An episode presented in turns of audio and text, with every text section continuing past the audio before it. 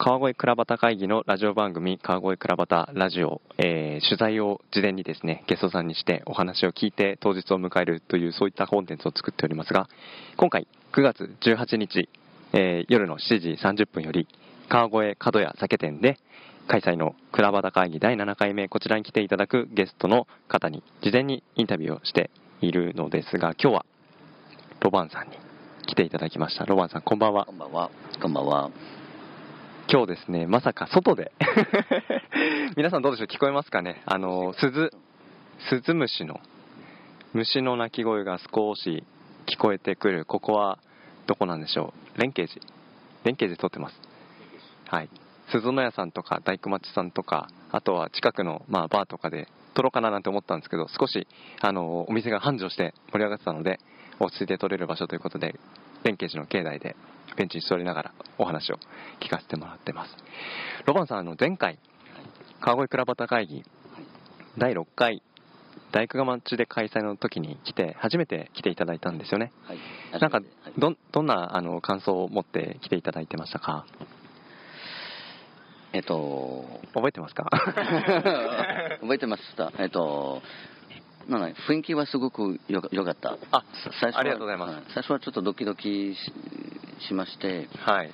えっと、でも、すごくフランドリーのうん。の会議でしたですけど、はい。もうみんなビールで、最初は、みんなビール。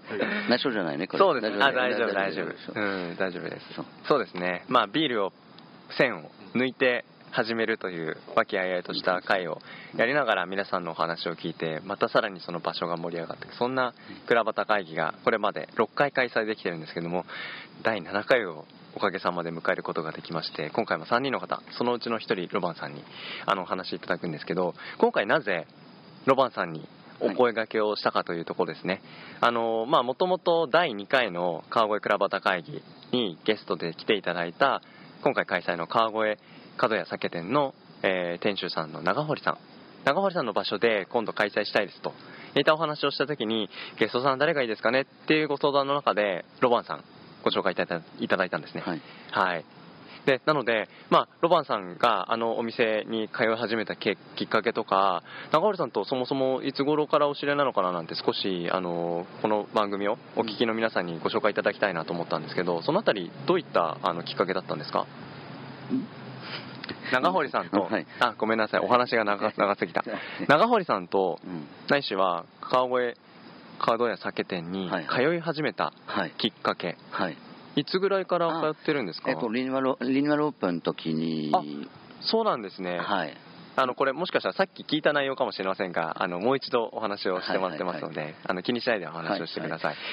うん。だから、えっと、まあ、お一緒に、えっと、友達は、えっと、川越駅のすぐそば、うん。ワインワインバーやってて、はい、彼も、えっと、ヴァンナチュール、自然のワインを、うん。しかおーえっと、売ってないですけど、うん。えそして、えっと、私も、まあ、バンナチョルも好きですけど、はい。まあ、バンナチョルだけじゃないけど、でもバンナチョルも好きですけど、そしたら、その友達を、えっと、角屋を紹介しまして、うだったんそしたら。その日は、リニューアルオープンの日は、まあ、あそこに来まして、あそうですか、えっと、多分えっと、一番最初ののお客さんでした。えそうなんですか？だと、もう、はい、間違いなかったらは、はい。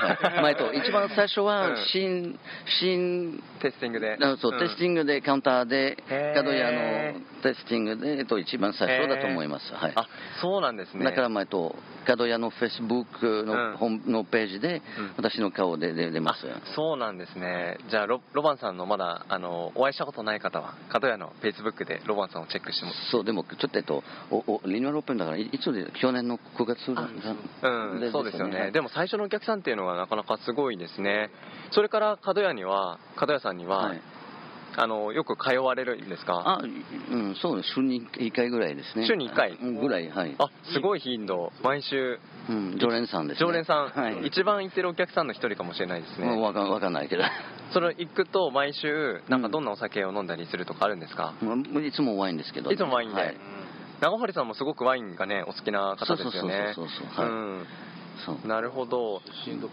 そうですねあのこれからガンガン聞かせてもらおうかなと思ってたんですけどでもそもそもご出身がうんフランス、フランスの何という場所なんですか？えっとね、あそこは、ワインは全然作ってないのところですけど、そうなんですねえっと、ブルターニュ。ブルターニュはい。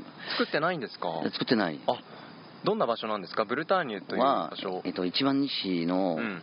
えっと、モンサミ、モンサミシェル、はい。みんな、みんなモンサミシェル知ってわかりますから。わかりますね。モンサミシェルから一番西の方、えっとさらに。本島、うん。フランスの本島ですけど、あそこは、お酒は、文文化は、えっと、シードルですね。シードル。リンゴ酒。あ、はい。リンゴ酒。はい。ワインじゃなくてリンゴ酒ワインはないない。へえリンゴがたくさん取れる場所なんですか、まあ、えっ、と、ブドウ取れないみたいな。だから、そうなんですね。そこで生まれて、はい。えーだ学校もブルターニュで通って。はい。へえどんな勉強されてたんですか？あと学、学校ですけど、えっと、うティネージャーまででですけれど、うん。あとは、まあ、パリに行ったなので。そうなんですね、はい。なるほど。そっか。じゃあ、二十歳ぐらいまでの、うん。まあ、このぐらい、はい。うん、そうするとその辺りで日本に来るきっかけ、うん。何かその関心とか、うん。まあ、旅行に来たのか、はい。うん。向こうにいながら日本に行きたいなと思ったのか。ないないないない。えなかったんですか？えっと日本は、本当は、すいませんですが、いえっと、興味なかった。興味なかった。えー、すみませんね。でも、えーパリに住んでた時に、うん。えっと、まあ、日本人女女性の方ね、はい。えっと、知り合って、はい、えーまあ、ガールフラインドででしたですけどね。そういうことですか、はその後に、えっと、これは結構前ね、1990年でしたですけど、だから初めて日本に来ましたは、えっと、まあ、99年で。99年。はい。へえ今からもう20年くらい前。19年前。そう21年。21んじゃないなんじ違う19年あ19年前。すみません、はい。へえ、はい。ロマンさん今おいくつでいらっしゃるんですか？48歳。48歳。なるほど。もう少しで日本で過ごす方が、うん。長くなる。はい。そんなあの時間が経ったのかなと思うんですけど、うん。にもうずっと川越にいるんですか？えーずっとじゃないけどでも川越らへんはずっと。だから、えっと隣の三好町はお多かった、そうですか、はい。なるほど、ね、あとは半年ぐらい大宮半年ぐらい富士見野市、うんうんでもやっぱりうん。川越いいねと思と思いました。なんかどんなところがその川越がいいなって思う場所なんですか？えっ、とねえっ、となんだっけ場所よりははい。なんだっけ場所とえっ、と住んでる人が好き。住んでる人嬉しいですね。ななぜかえっ、と、うん。なんだっけ例えばねえっ、とすまあ、すいませんねですけど富士見野市とか大宮の人は、まあ例えばねえっ、とあそこに住んでるの人は大体は、えっ、と仕事に行くは便利ですから、はい、だからマンション買買ってかアパート借りて、うん、ええっとコミコミューターですぐ都内に行都きます内にね。川越の人はまあえっと川越が好きのの人が多い。うん。だから自分が好きのところをうん。雰囲気はちょっと違う、あうん。だからえっと普通のスーパーに行ったら、ーうん。とか普通のお店に行ってなんだっけちょっとえっと雰囲気は違いますうん。ねなるほど。別の場所で住んでいたからこそ。そう。だから例えばねと他のところでみんなはねありがとうございます。またどうぞお越しくださいませ。とか川越でもうもちろんこの感じ日本だからね、うん。ありますけれども、でも普通の例えばねレレジのバイトと一緒にとか、うん。お話もできます。へね、例えばこの間は、えっと、半額寿司を買って、えうんうん。えレジの人ははい。わ若いの多分20代ぐらいの、うん。あ今日寿司ですか？嬉しい。だからこれはいいですよ。いいですね。毎日は、へえっと、少しずつうん。のこの感じののの雰囲気はすごくいい、うんうんへそうえ今日はお寿司、えっと、いでも今日は多分、えっと、いっぱい買ったから、いうん。一緒に食べましょうか、うん。えっと、えそしたらその人は、うん。あお寿司見て、あ私私はネギトロが大好きって言って、だだから、これはすごくいい、へまあ、このこの感じが好き。えなるほど。だからあともちろん、えっと、この例えばね今のおおお寺ね。お寺。お寺ね、このお寺とかすごいすごい綺麗ですしうん。でもこれだけじゃない。えっとこれプラス住んでるの人。これは最なるほど。それが埼玉の他のとことは違う。違う。あとは、えっと、観光の人多いはうん。ちょっと違うもんね、あそっかそっかそっか。まあまああまりう好きじゃなるほどね、うん。まあ、そういう感覚が角屋のお店、長堀さんともそうこれもはいこれもえっとまあ長井さんもフランフランス語もできますからだからなるほどね。えっと、ちょっとフランス語でも話、はいはいはい。まあ、多いですし、うん。えっとまあすごく、まあ、この感じはいいですよ、はい、あとはえっと例えばね、えっと、東京の友達に、ああ、例えばね、昨日はこの感じのワインを買い買いました。このワイン買った？でも、珍しい、どこで買った？まあ、えー家の近く、川越もちろん。うんえー川越のこの感じのワインあります、そうですよ、えっと、酒屋さん、丸いは田んぼですけど、でも、この感じのありますよ。うんはい。なだからあとは、まあ、川越は何でもありますよ。えっと、珍しい、えっと、珍しい自然のワインの,、うん。の酒屋さんもありますし、えっと、なんだっけ、デパートの、うん。マルヒロのデパートで、はい。えっと、三越で売ってないの、えっと、なんだっけ、鴨のもも肉骨付きはどこでも売ってないよ。川越ありますよ。こへれは素晴らしいですよ。えなるほど。その話を都内ではい。職職場の人とかにすると、するよ。羨ましいって。そう、えー。なるほどね、い、やロバンさんの、まあ、川越どういうところ気に入ってるかっていうのがすごくよく分かって、なんかそういうお話を、ね、川越倉端会議という場所で、まあ、こういうお話聞く中で聞けるのがすごく僕自身も楽しいなと思って今聞いてました。であのちらっと聞きお聞きしたんですけど、うん。そんなロバンさん、はい。あの今はチーズのうん。お店で働いていて、はい。で近い将来川越にお店を作りたいなってはい。そんな風に思ってるって聞いたんですけど、はい。どんなお店作りたいなって今考えてるんですか？そう今は、でも、すごいオリジナルではないですけどね、はい。えっ、と、うん川越も、まあ、けちょっとありますけど、えっ、と、ワインとチーズと、えっ、と、シンプルな料理をやりたいですけど、えはいもちろん、えっ、と、和食は私できないから、うん。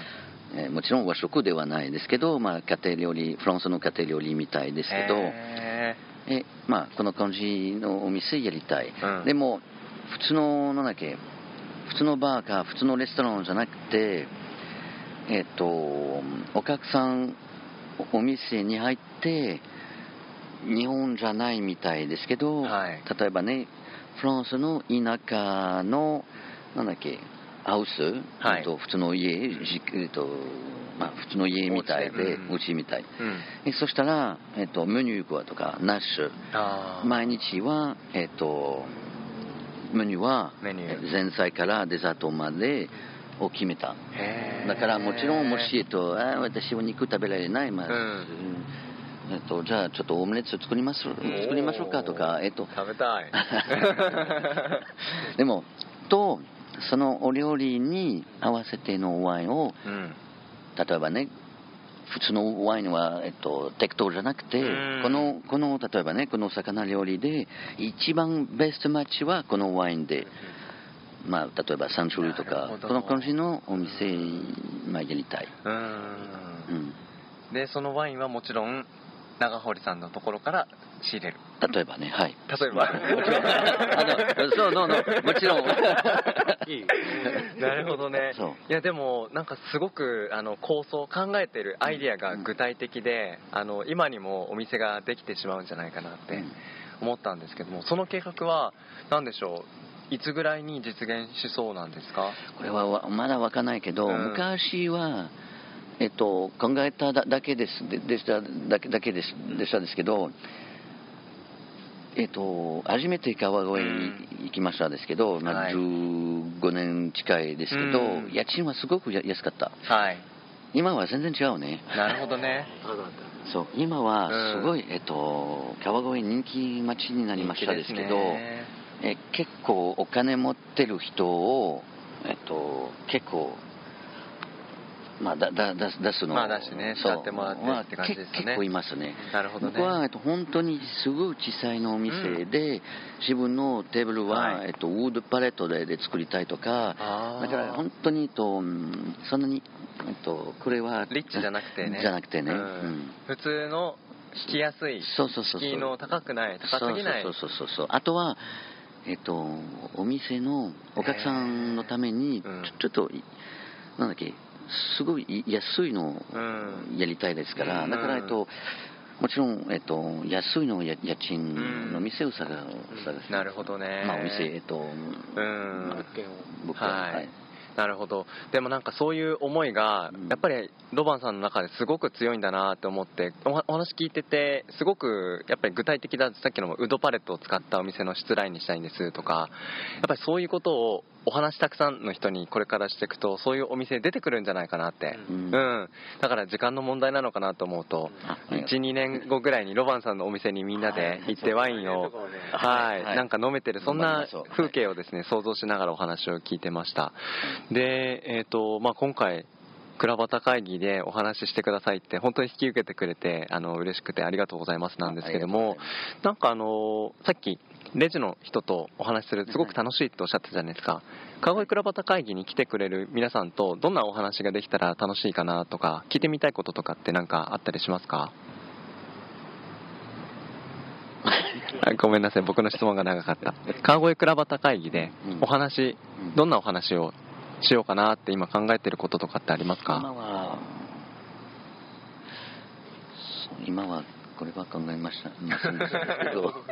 そうですね。今。一応ねこのラグジョ番組は当日何をお話ししようかなっていうのを一緒に考えるそういった時間だったり実はするんですね。はい。今ね指でカットっていう表現をねしちゃいましたね。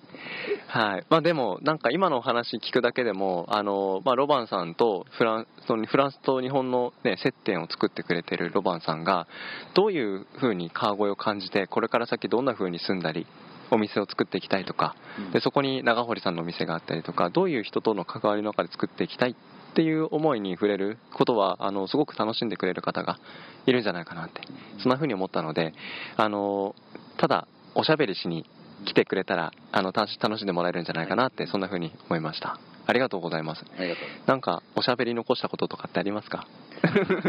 大丈夫ですか？だから僕ばっかり喋っちゃってあのせっかくの取材のラジオ番組なのにあの申し訳ないなと思ったんですけどぜひあの今回の倉端会議楽しんでもらえたらいいかなと思います。ではですね今回第7回になります。川越倉端会議9月18日の7時30分から川越角屋酒店で開催です。西川越の駅から5分であのく来ることができますので電車はですね1時間2分しかあ2本しかないらしいんですが皆さんご都合合わせの上来ていただけたら嬉しいです。はい。じゃあロバンさん当日どうぞよろしくお願いします。はいよろしくお願いします。ありがとうございました。ありがとうございました